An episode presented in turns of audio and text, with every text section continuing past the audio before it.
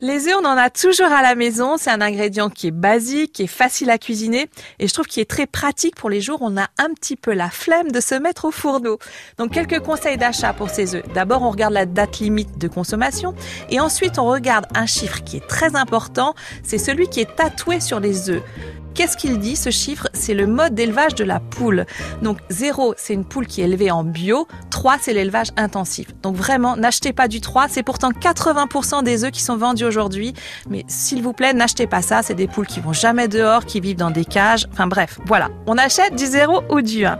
Comment on cuit les œufs? Alors là, les possibilités sont infinies. Il y a les œufs durs, bien sûr, 10 minutes de cuisson à l'eau bouillante. Mollet, ça va être 6 minutes à l'eau bouillante également. Dans une petite salade, c'est excellent.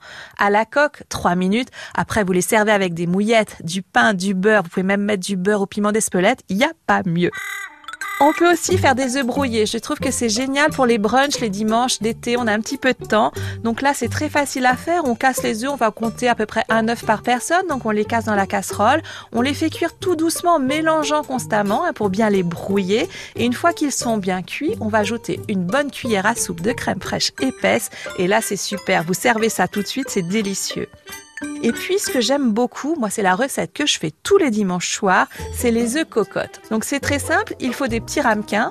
Vous cassez un œuf par ramequin. Vous ajoutez une cuillère à soupe par ramequin également de crème fraîche épaisse. Et puis après, vous garnissez vraiment de ce que vous avez. Soit vous finissez les restes du frigo, soit alors vous mettez du saumon frais ou fumé. Vous pouvez mettre des lardons, vous pouvez mettre des champignons, des herbes, des petits bouts de chorizo. C'est très bon. L'article 1, quand il y a du chorizo, c'est bon. Et vous mettez ça pendant 12-15 minutes dans un four préchauffé à 200 degrés.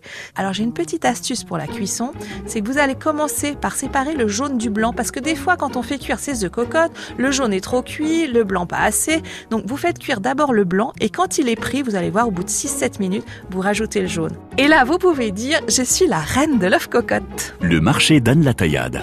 À podcaster sur francebleu.fr.